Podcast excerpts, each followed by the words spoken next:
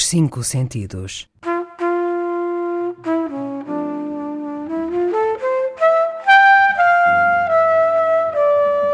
Um programa de Mário Cordeiro.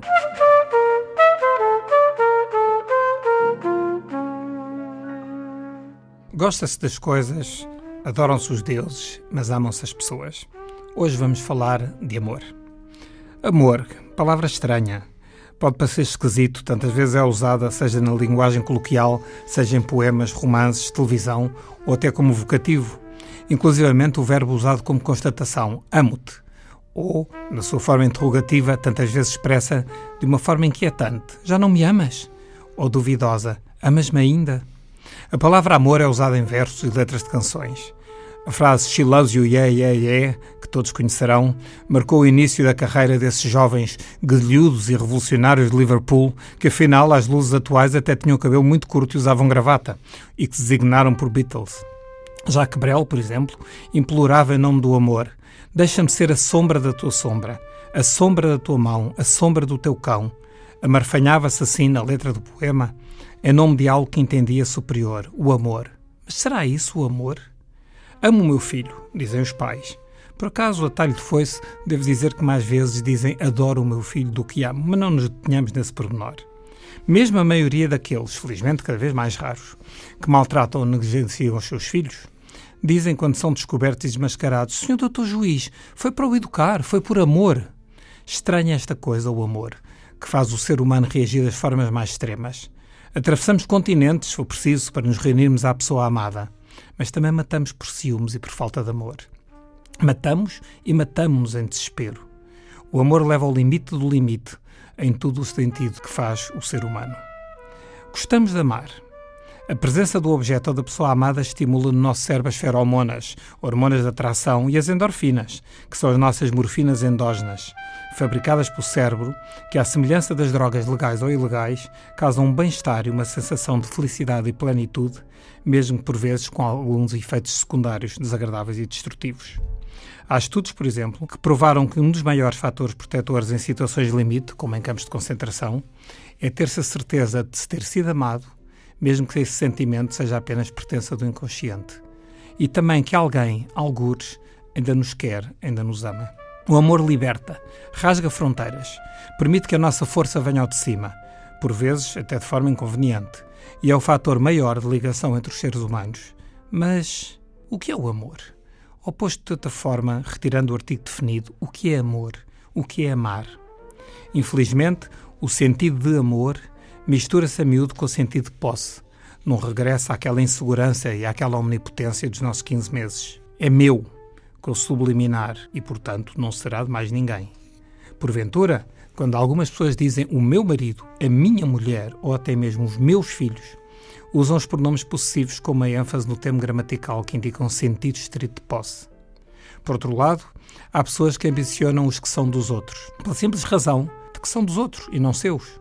Todavia, que fique muito claro, o sentimento de posse, legítimo e saudável quando exercido dentro de baias lógicas e legais para bens e territórios, não se pode nunca aplicar em estrito senso ao amor. Para melhor compreensão da necessidade de amar e ser amado, do que é verdadeiramente o amor, tantas vezes confundido com outros sentimentos, intenções ou desígnios, convém introduzir uma palavra pouco usada na linguagem corrente: oblativo. Oblativo significa que nada tem a cobrar, que nada pede em troca, que apenas é. Ser oblativo é uma das características do amor. Ou dito por outras palavras, não há verdadeiro amor sem este epíteto. Não quer isto dizer que amar implica aceitar tudo, perdoar tudo e apagar-se perante o outro. Pelo contrário, amar é, antes de mais, exigir, ser rigoroso, intransigente em termos relacionais, mais até do que seria quando comparando com o que acontece noutras relações, como a amizade, a relação entre colegas ou a negocial. Amar é ser verdadeiro, real, ser até duro, enfrentar as consequências do que se diz, mas dizê-lo com meiguice, com calma, sem aproveitar os erros dos outros para os amesquinhar, empobrecer, atacar ou sobressairmos nós, como tantas, tantas vezes vemos fazer, ou fazemos nós próprios, usando aquelas frases: Eu bem te avisei, eu já sabia que ia dar nisso, é sempre a mesma coisa, de ti não se pode esperar outra coisa. Amar é, numa definição limite, não se precisar do outro para nada É por isso que se quer o outro e que se conjuga o verbo querer na expressão querido. Meu querido, minha querida, o que significa quero-te, quero-te para lá das conveniências do dia a dia, sem cobrar, sem moeda de troca, para nada, oblativo, apenas porque sim. Claro que amar é difícil, complicado, até ardiloso, extenuante, mas não será verdade que as coisas mais desafiantes e complexas têm sempre duas faces muito vincadas? Amar é também ter de fazer opções, e é por isso que muitas vezes as coisas se tornam complicadas, uma alegria e uma agonia. E antes de continuar a este propósito, ouçamos um pouco da canção Mais um Adeus, de Vinícius de Moraes, pela voz do poeta e de Marília Medalha.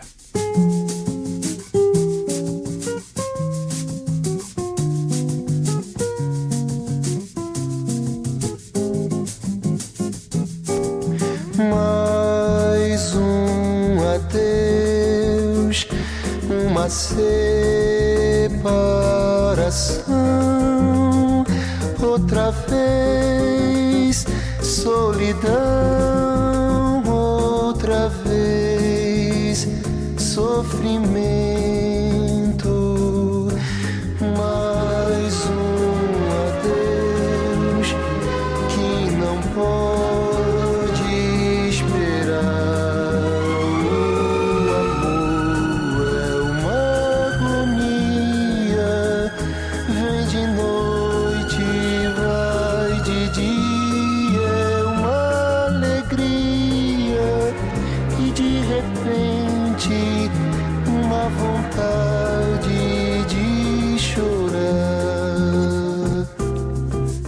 Vez sofrimento. cuidado com seu resfriado. Não pegue sereno, não tome gelado. O gin é um veneno, cuidado, benzinho. Não beba demais, se guarde para mim. A ausência é um sofrimento. Amar é oblativo. Não há amor sem dádiva, sem entrega, mas também sem responsabilidade e sem rigor, sem autonomia e sem deveres e direitos.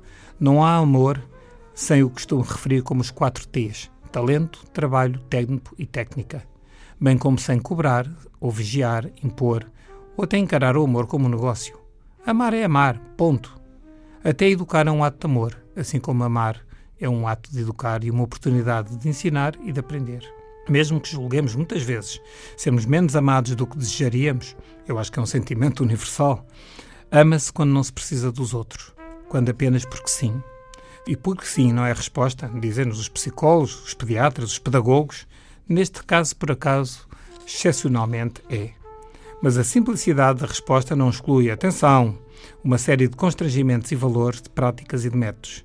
Amar é aperfeiçoar-nos mutuamente, com lógica, com pautas e regras, com sentidos e objetivos, com a ideia do que queremos atingir em termos da pessoa e do cidadão que estamos a ajudar a construir e nós próprios, enquanto pessoas em construção. O amor é mais do que um e um aniquilando-se, mas um e um mantendo-se e ampliando-se na construção de um terceiro, o nós. Tão difícil que é amar, mas tão sublime, tão nostálgico, tão comovente, tão bom, que vos deixo com a voz inconfundível de Jacques Brel La Chanson des Vieux Amants. Será que se pode manter a relação de amor e de amantes durante a vida relacional toda? Eu espero que sim e que não deixemos que as arestas fúteis ou efêmeras do cotidiano corrompam, desgastem ou enferrujem as ligações amorosas. Bien sûr, nous eûmes des orages. Vingt ans d'amour, c'est l'amour folle. Mille fois tu pris ton bagage. Mille fois je pris mon envol. Et chaque meuble se souvient dans cette chambre sans berceau des éclats des vieilles tempêtes. Plus rien ne ressemblait à rien, tu avais perdu le goût de l'eau et moi celui de la conquête.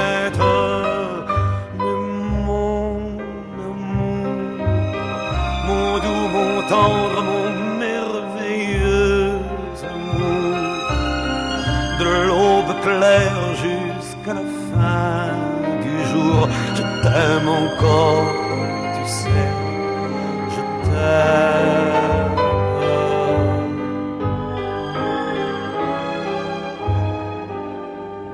Moi je sais tous tes sortilèges, tu sais tous mes envoûtements.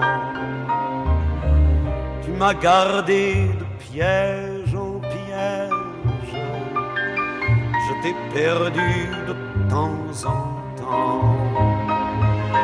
Bien sûr, tu pris quelques amants, il fallait bien passer le temps, il faut bien que le corps exulte. Et finalement, finalement, il nous fallut bien du talent pour être vieux sans être adulte. Oh,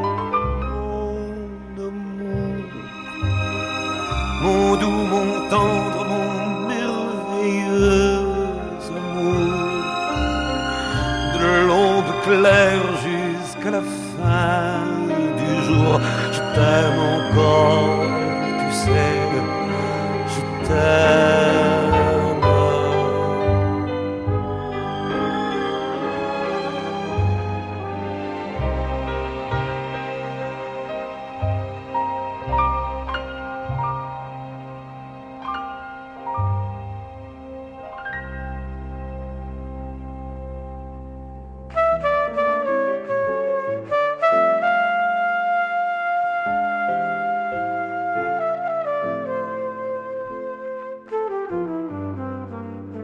Os cinco sentidos.